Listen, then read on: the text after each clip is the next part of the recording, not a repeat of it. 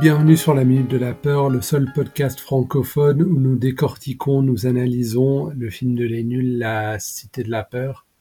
Est-ce que j'ai dit la minute ou la cité? T'as dit les deux, mais tu me demandes dans quel ordre tu les as dit, puis si quand tu les as utilisés, je suis à l'aise, si tu les as utilisés au bon moment? Je m'appelle Adam Bunzel, est-ce que je reprends depuis le début? Euh, non, non, bonjour Adam. Bonjour Alès, comment ça va? Euh, oui. Ju- Juste pour être clair, on regarde chaque minute de La Cité de la Peur, le film de Les Nuls. Le podcast s'appelle La Minute de la Peur. Mhm. Ok, c'est bon. Alors, quelle minute euh, regardons-nous aujourd'hui, euh, mon cher Alès? Alors mon cher Adam, nous regardons euh, Philippe Feuillebois, nous regardons la minute 82. Exact, à la minute 82 pour nos éditeurs et auditrices franco-français, euh, et puis 80 pour euh, nos amis vaudois et j'ai envie de dire valaisans. En fait, donc pour les Vaudois et les Valaisans, t'enlèves deux minutes, carrément, c'est 80 quoi, c'est même pas 82. Enfin, on dit 8, oui, mais 2 c'est 2, 82. Mais, Mais t'as dit 80 pour euh, les Valaisans et Vaudois. Oui, je sais, mais c'est- la minute 82. Je ne suis pas du tout à mon affaire aujourd'hui. Non, qu'est-ce qui t'a... C'est ce confinement, toute cette pression? Non, non, ça va. Puis même si euh, c'était ça, euh, je n'oserais pas le dire. D'accord. Euh, ok, alors la minute euh, 82, c'est celle qui commence avec... euh, on était dans la salle de projection avec Émile et euh, Simon. Mhm. Et puis euh, Émile était sur, sur le point de d'expliquer euh, pourquoi euh, il, il était devenu un assassin. Ouais. N'est-ce pas? Exactement. Alors il disait toutes ces belles promesses envolées, va- voilà pourquoi je les ai tous tués. Euh, Odile a fait de moi un assassin. C'est très bien que tu parles euh, des promesses, c'est une chose dont j'aimerais parler parce que... Quelle Oui. promesse Oui, oui, justement, euh, j'allais y venir. Euh, justement, euh, je, je ne sais pas à, quelle promesse il fait allusion. Ok, je pense qu'il s'est euh, clairement construit euh, une relation euh, avec Odile qui Oui. n'a jamais existé. Il prend ses envies pour des promesses, on peut dire. Mm. J'ai- J'aimerais faire une petite note sur cette, sur cette scène. Je, je trouve l'esthétique de la salle de projection avec les bobines alignées derrière assez euh, originale, assez bien foutue. Oui, oui, c'est clair. Ouais. Donc, euh, comme on l'a rappelé pendant plusieurs euh, minutes précédentes, on a un peu, on est un peu sorti du cadre du, euh, de la centaine de gags par minute, mais là, on a plutôt des scènes assez concrètes. C'est-à-dire qu'au bout d'un moment, il faut, en, il faut en conclure avec ce film.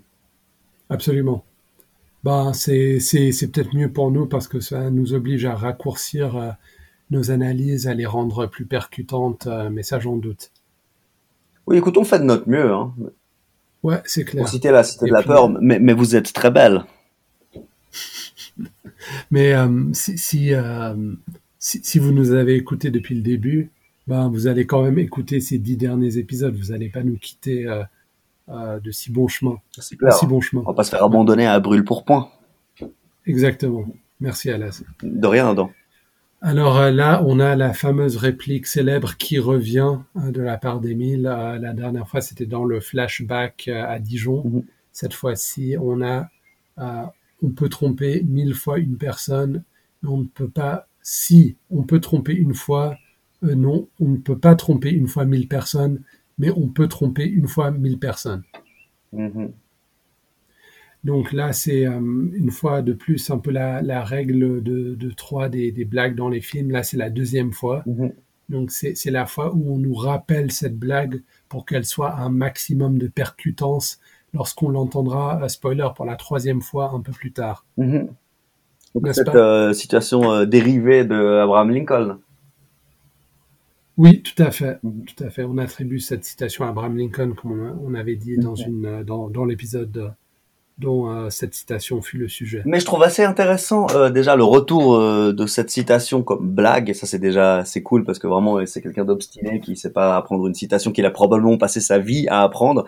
Alors soit le jour où il doit la sortir, bah, le stress fait qu'il perd le fil. Mais j'imagine Oui. s'entraîner devant un miroir à réciter cette citation, un peu à la Taxi Driver.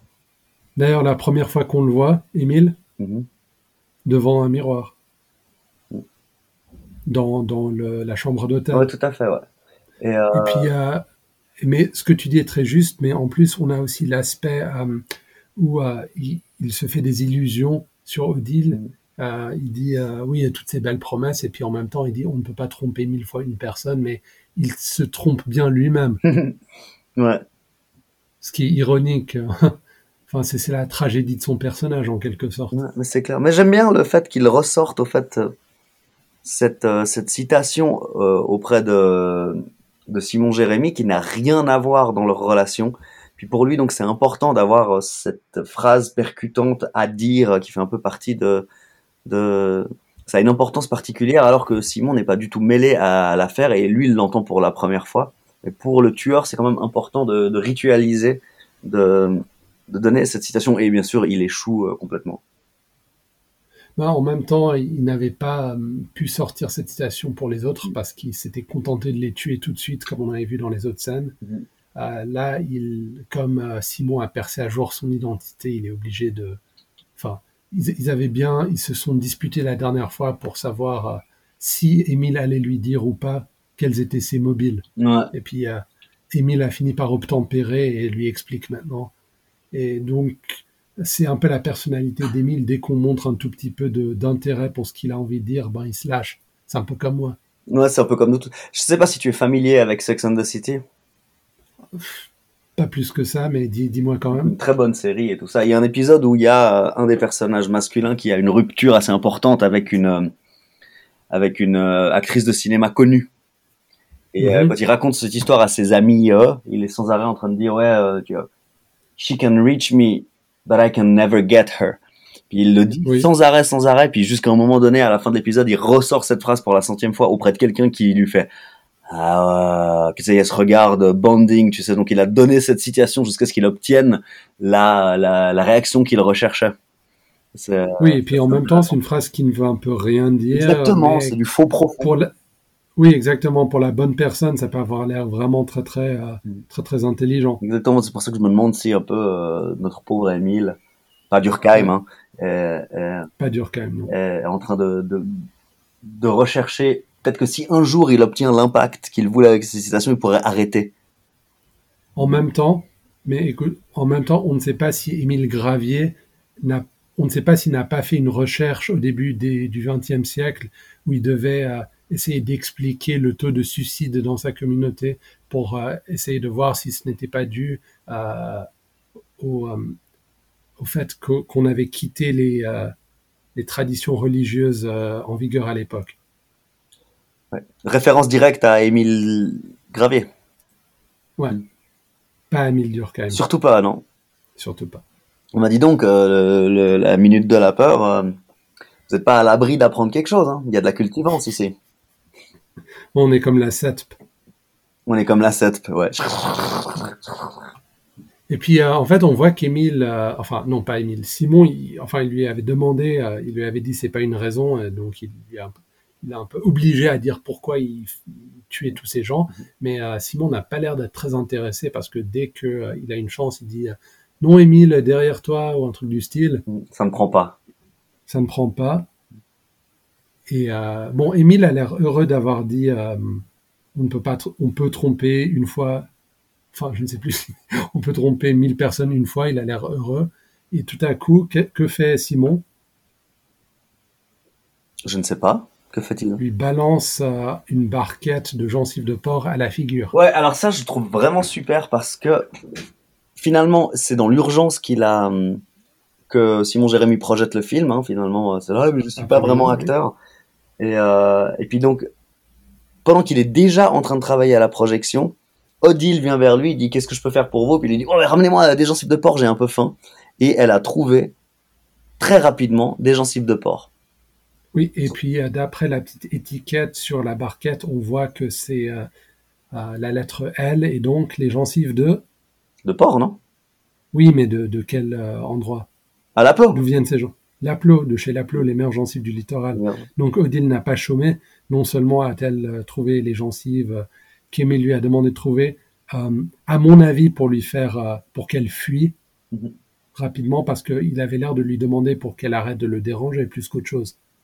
Mais euh, elle, a, elle a quand même retrouvé de, de bonnes gencives pour lui. Ouais, mais Simon, il mange, il, les aurait mangés. Je pense qu'il en avait quand même un peu envie. Oui, oui, il les mange, mais c'était euh, c'était le moment où Simon était devenu un peu pro. Il savait comment traiter les gens pour que euh, pour les pour les envoyer valser, mais sans euh, leur faire euh, du tort, etc. Ouais. Donc il a il a occupé Odile en l'envoyant acheter des gencives, n'est-ce pas? Et on, on est d'accord. elle y arrive. Elle y arrive. Donc euh, Voilà, il prend ses gencives, je me il demande- jette sur Émile. Euh, oui, qui crie. ouais, il y a quoi dedans, à ton avis? Ben, je ne sais pas, mais d'après la, enfin pas la couleur, mais d'après euh, un peu le regard sur son visage et euh, ses cris, je ne sais pas, une sauce au, au citron qui lui pique les yeux. Oui, je me suis demandé si c'était extrêmement vinaigré ou s'il y avait du citron, peut-être euh, du tabasco, ça fait mal dans les yeux. Oui, mais ça aurait été rouge. Oui, peut-être qu'il y a du tabasco transparent, du cristal tabasco. Je, je- Ah ouais. Ouais, pendant les années 90, ils avaient essayé ça, ils avaient fait le New Tabasco brièvement, Hmm. puis ça avait tellement mal marché qu'ils ont recommencé le Tabasco classique et ils se sont fait beaucoup d'argent. un peu comme le slurm. Ouais, enfin ça c'était une référence à Coca-Cola. Non, pas? rien n'est une référence à rien. Ah, c'est- c'était les années 80, pardon, le New Coke. Tu te rappelles de ça? Mais bien sûr, c'était ouais, c'est donc Ouais. une référence euh, que je, au Coca, au Futurama. Vous on est plein de références ici. Oui, oui, absolument. On a parlé Durkheim. fois des inconnus aujourd'hui et on n'a même pas dit leur nom. À part là. Oui, tout à fait. Non, non, je suis bien d'accord avec toi. Alors, euh, après lui avoir jeté ses gencives à la figure, Simon lui dit euh, Meurs, euh, pourriture communiste Ou prends-toi ça Je ne sais plus. Qu'est-ce qu'il dit Euh, Hmm, intéressant. Il dit dans cette minute meurt pourriture communiste? Il dit Mange ça, pourriture communiste. Donc, Alors ça, c'est intéressant. Dans le film. Exactement. Et puis ça, c'est assez intéressant parce que c'est, euh, ça représente un peu l'évolution du personnage de Simon, où il apprend quelque chose de son personnage dans le film, dans la vraie vie. Et ça, c'est un, un- un ressort, une sorte de trope qu'on voit assez souvent, euh, enfin assez souvent, dans certains films euh, où il y a un film dans le film. Ouais. Et le personnage, euh, le vrai personnage doit apprendre quelque chose de son personnage fictif. Euh, je ne sais pas si tu as vu le film Galaxy Quest. Non. Alors c'est une parodie, euh, c'est un peu une parodie de Star Trek où les personnages sont des acteurs qui ont joué dans Star Trek, enfin dans une parodie de Star Trek, et puis ils se retrouvent embarqués dans une vraie aventure spatiale où euh, les gens qui les embarquent pensent que c'est des vrais euh, aventuriers, Incroyable. et du coup ils, do- ils doivent apprendre à aller plus loin que la comédie, à vraiment être des, euh, enfin C'est cool. les- le- leurs personnages. Et puis là, c'est un peu la même chose. Simon apprend à devenir, euh, c'était quoi son personnage déjà? Ben? Ouais, Ben. Il retrouve le courage de Ben euh, dans la vraie vie. Mhm. Donc ça, c'est un niveau de catharsis assez euh, bien, bien amené, je pense. Tout à fait. Tout, tout à fait. Ouais. Et puis, si on n'avait pas rendu Simon un tout petit peu plus intelligent dans ces dernières minutes, je pense que ça aurait moins marché. Ouais, ouais, non, mais oui, non, puis même, c'est, faut pas qu'il soit trop bête non plus. Ouais, exactement. Donc voilà. Euh, alors, euh, tout de suite après, on voit Kara tout à fait pris dans le film, dans la salle de projection, avec euh, un mouvement de caméra qui arrive sur Kara et Odile Mhm. tout de suite. Et que peut-on dire de cette scène, Alès? Bah alors, Kara, si j'ai bien retenu un peu le film, il est quand même garde du corps de Simon Jérémy. Oui, tout à Il fait. est en train de regarder le film avec un géant paquet de popcorn. Ouais. C'est, euh, Avec le plus grand saut de popcorn possible. donc il est toujours pas à son affaire en tant que garde du corps. hein. Non, il s'est un peu relâché depuis, euh, depuis l'autre fois. Ouais, ben, Alors qu'on sait fait, qu'il y a lui, je pense dans la que- salle. Oui, mais ça, c'est l'affaire de Bialès. Et puis, je pense que Kara se sent un peu, euh, comment dire, une fois qu'il a fini le niveau du tapis rouge, ben, maintenant, c'est la pause pour lui, tu vois. Ouais, ouais, c'est clair. C'est vraiment. Ouais, ouais. Il fait le minimum syndical, hein. C'est vraiment. Euh, Et puis, euh, Odile lui fait remarquer que le film a, enfin, a sauté comme euh, une vieille, un, un vieux disque, Ouais, pendant le combat. ouais, pendant le combat. Et puis, il dit, euh, il dit que, il- enfin, il, il est pas très perturbé par ça. Il, se- il se disait juste, il se disait juste que euh, c'est un peu étrange parce que euh, ils étaient à table et tout, tout d'un coup, ils se retrouvent dehors. Ouais, c'est ça, c'est son, euh, c'est son appréciation. Il trouve que le film est moins cohérent, mais il s'est pas dit il y a un problème. Ouais, c'est tout. Non, non, il se lève pas tout de suite. Enfin, c'est tout de suite après, il se lève, mais euh, Mhm. Odile se retrouve avec euh, le popcorn euh, enfin, partout sur elle. Mhm. euh, parce que Kara saute de son siège pour euh, gagner la salle de projection, n'est-ce pas? Mhm. Oh ouais, c'est n'importe quoi. Mais bon, le combat se poursuit. euh, visiblement, la rumeur que, enfin, on présumait vu qu'elle lui demande tout le temps de prendre un chewing gum, qu'Emile pue de la bouche. Ouais. Et visiblement, Ouais. il a une halitose. Hein, c'est vu que Simon Ouais. a dit, euh, lui demande aussi de prendre un chewing gum. Ouais. Euh, Visiblement, euh, Et puis c'est à ce moment-là qu'il dit Tuez-moi la bouche fermée par pitié. tuez-moi si vous voulez. Quelle horreur. la bouche fermée par pitié. T'imagines Ouais, ça c'est vraiment horrible. Mhm. T'imagines, t'as le pouvoir sur la vie de quelqu'un et même pendant ce moment-là, la personne t'a fait quand même remarquer que tu pues de la gueule. C'est vraiment le, le moment le plus bas de ta vie. c'est clair, t'en es là, quoi. C'est, c'est genre T'as ça, renoncé. Ouais, ça enlève la vedette au meurtre, au fait, tu vois. Le meurtre n'est pas aussi grave que ton haleine en ce moment, quoi. ouais, non, mais je- genre, t'as as fait cette décision de renoncer un peu à la, à la vie sociale humaine euh, à jamais, Mhm. mais euh, la personne que tu vas tuer ne t'accorde même pas le respect euh, de ne pas te faire remarquer que tu pues de la gueule. C'est très très violent. C'est, lourd, hein. C'est, lourd de Ouais. sens. C'est euh, c'est le genre de. Je vais pas dormir ce soir en, en On y pensant à ça. Ouais. Alors euh, voilà, euh, on, on voit Serge en train de courir comme un forcené dans le couloir. Mhm. Et euh, attends, où est-ce que c'est euh... Non, on le voit juste jaillir de la porte et puis c'est c'est la fin de la minute, je pense. Ouais, Ouais. c'est tout. Alors euh, je pense qu'on a tout dit pour cette minute, n'est-ce pas y a pas mal de choses. J'ai bien ri. Moi aussi. Euh, je trouve que c'est une bonne minute. Euh, y a- les, les choses commencent à se mettre en marche de manière un peu. on voit que c'est les dernières minutes du film. Tout est bien rythmé. Il y a légèrement moins de blagues, mais c'est tout à fait bien dosé. Mhm. Donc ouais, je dirais 8 sur 10 pour cette minute. 8 sur 10, tu dis. Bah, ouais, il y a quand même pas mal de choses classiques. Il y a la réplique d'Émile sur on peut tromper une, Mhm. une personne. Il y a tuez-moi mais la bouche fermée qui revient tout le temps dans la conversation, euh, Mhm. dans la vraie vie. Mhm. Non, c'est vrai, c'est vrai. Il y a, il y a mange, mange ça pourriture communiste qui reprend euh, le tout tout début du film. Meurt pourriture communiste. Ouais. Non, c'est vrai. Donc on voit bien que c'est la fin du film parce que tu as les choses qui, qui ont été set up au début qui, qui retombent maintenant. Ouais, ça paye maintenant. Ça paye, c'est le payoff. Excellent. Alors, très bien. Alors, euh, merci d'avoir participé à cette minute, Alas. Comme d'habitude. en tant que, que guest star. Oui. Et euh, euh, je me réjouis de te retrouver la fois prochaine pour la Minute de la Peur, Tout à fait. Alors, l'épisode 83. ouais. Alors retrouvez-nous sur Facebook, sur Twitter à Minute de la Peur, et ainsi que sur toutes les applis servant à télécharger les podcasts Mm-hmm. sur iPhones ou sur Android. Euh, de la part d'Adam Bunzel, je vous souhaite une excellente semaine. de la part d'Alès, pareil. Merci.